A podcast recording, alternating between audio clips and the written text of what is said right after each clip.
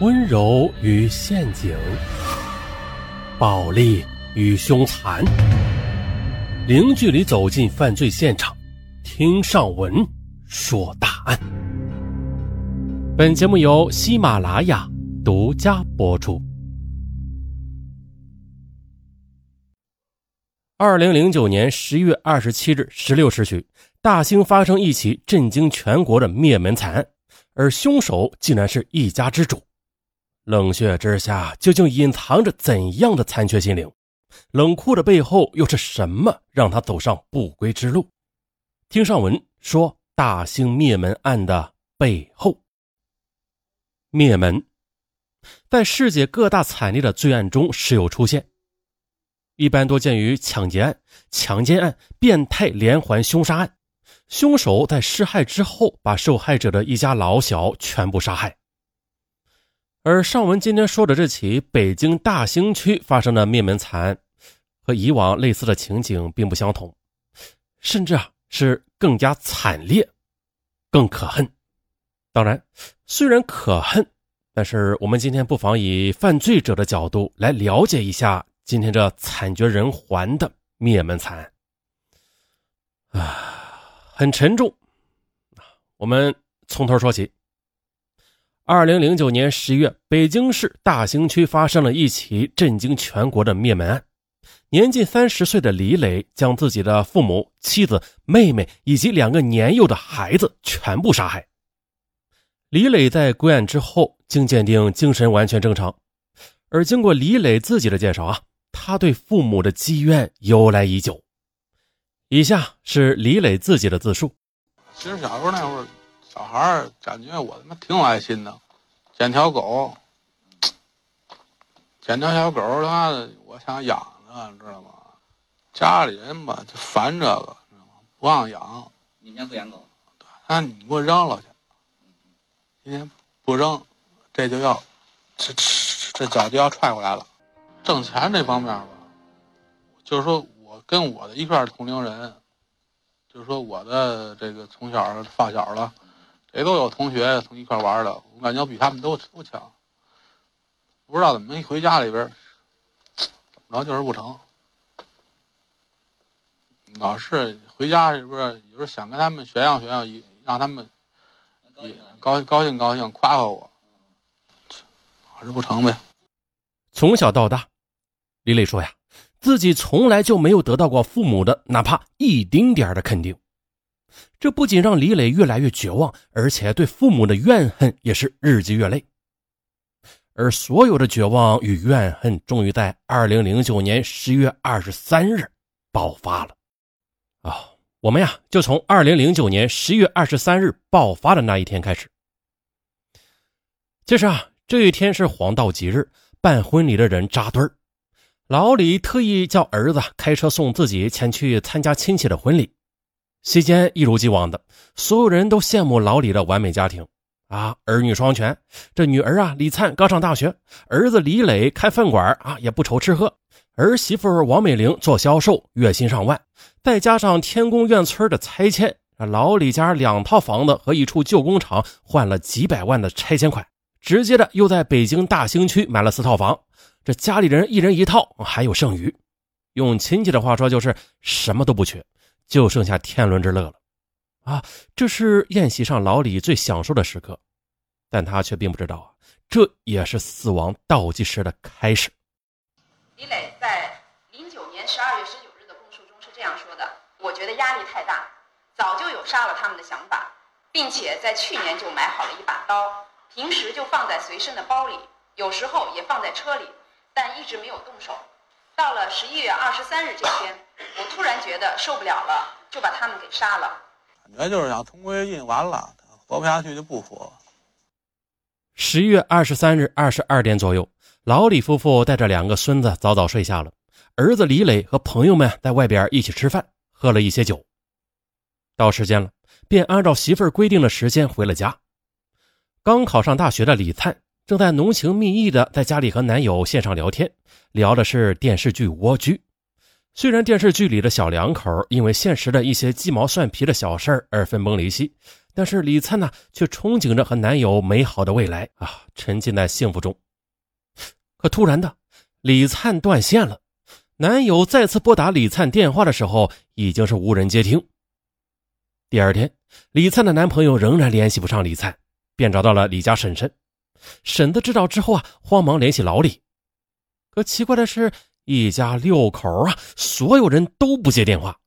接连几日了，无论是婶婶、儿媳妇王美玲的同事，还是李灿的男友，他们疯狂的拨打着这一家人的电话，就是没人接听。老李一家。仿佛就是人间蒸发了一样，杳无音讯。直到十一月二十七日下午十六点，亲人们感到隐隐的有一丝不安，找来了开锁公司，前往北京大兴区青城名苑四号楼三单元二层，也就是老李刚刚搬过去的新家。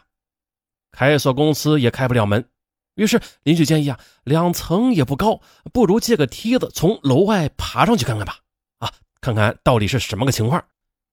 很快，亲戚借来了梯子，爬上二楼往里看，发现了这屋内居然躺着一个人，好像是死了。但这不是全部。当亲戚爬进家里的时候，屋内扑面而来的是一股浓郁的血腥以及尸体腐烂的味道，满地的血水，家里跟被抢劫了似的，一团糟。有的家具还沾满了血浆。进屋一数，地上倒着一。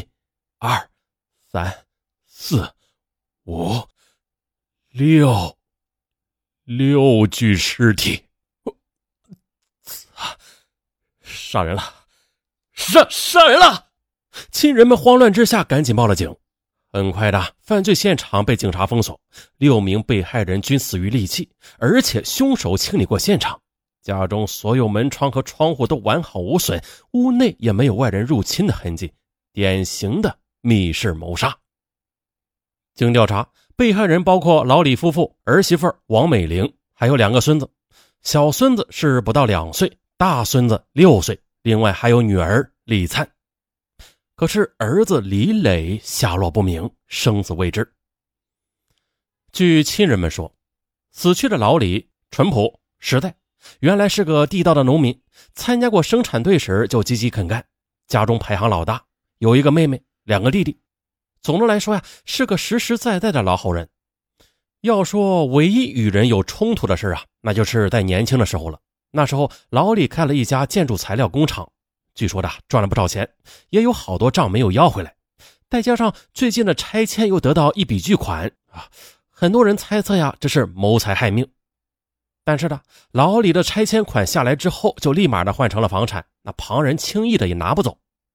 而家中自己人房产分配啊也没有分歧，三套写着儿子的名字，一套写着女儿的名字。特别是女儿还在上大学，对房子根本也没有概念。儿子得了便宜也不可能埋怨分配不均。啊，那余下的亲戚里，除了奶奶和姥姥，基本也算不上是老李家的遗产继承人，犯不着背上六条人命。嗯，远方无怨，近日无仇的老李家，这一夜之间惨遭灭门。北京城里专案组连夜展开了工作。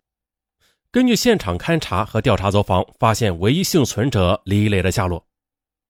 后来又根据李磊儿子班主任提供的线索啊，他最近打电话询问过李磊，说孩子为什么不来上学啊？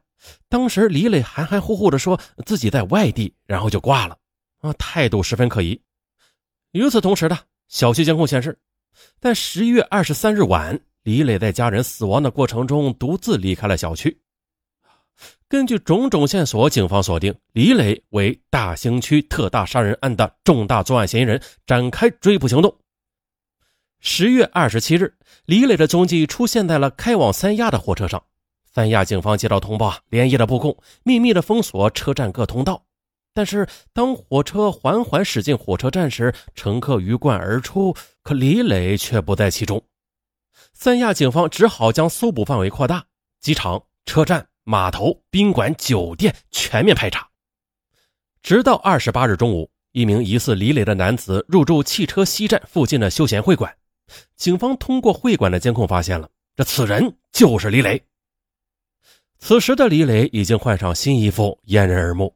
路过会馆的时候，他没有停留，四处溜达了一会儿，发现没有异常啊，这才放心的回到会馆。鉴于李磊是手刃血亲的重大嫌疑啊，不确定其精神状况，也不确定其身上是否携带了凶器。会馆位置又身处闹市之中，人来人往的啊，再加上李磊入住的房间的楼层又很低，极易逃脱。权衡之下，警方最终决定啊，在会馆外布控，司机在人群比较稀少的地段一举将其制服。下午十七点，抓捕时机终于来临了。警方以迅雷不及掩耳之势将其摁倒制服。当李磊被押上警车的时候，眼神中透出一丝绝望。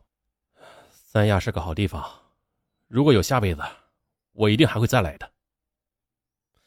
在审讯室中，李磊要了一根烟，烟雾弥漫中，他眼神笃定，没有丝毫畏惧，直接认罪。事情就是我做的，枪毙我就完了，就当我们全家都没有来过。警方继续询问细节，可李磊说起这起残忍至极的杀亲案，他神色很淡然。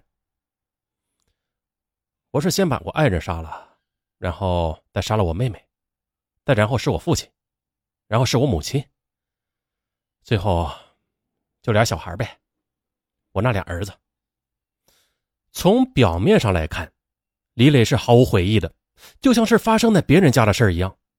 一般灭门案的凶手是家庭内部成员时，往往都会有极大的自责，甚至啊用自杀、自残的方式弥补自己的过错。可是李磊却是恰恰相反的，他神态轻松，甚至啊还感觉放下了相当沉重的担子。那这个男人到底是经历了什么，才能让他杀完六亲之后，这心情如此轻松啊？好啊。我们明天啊，再继续说他从小到大都经历过什么。好，明天不见不散。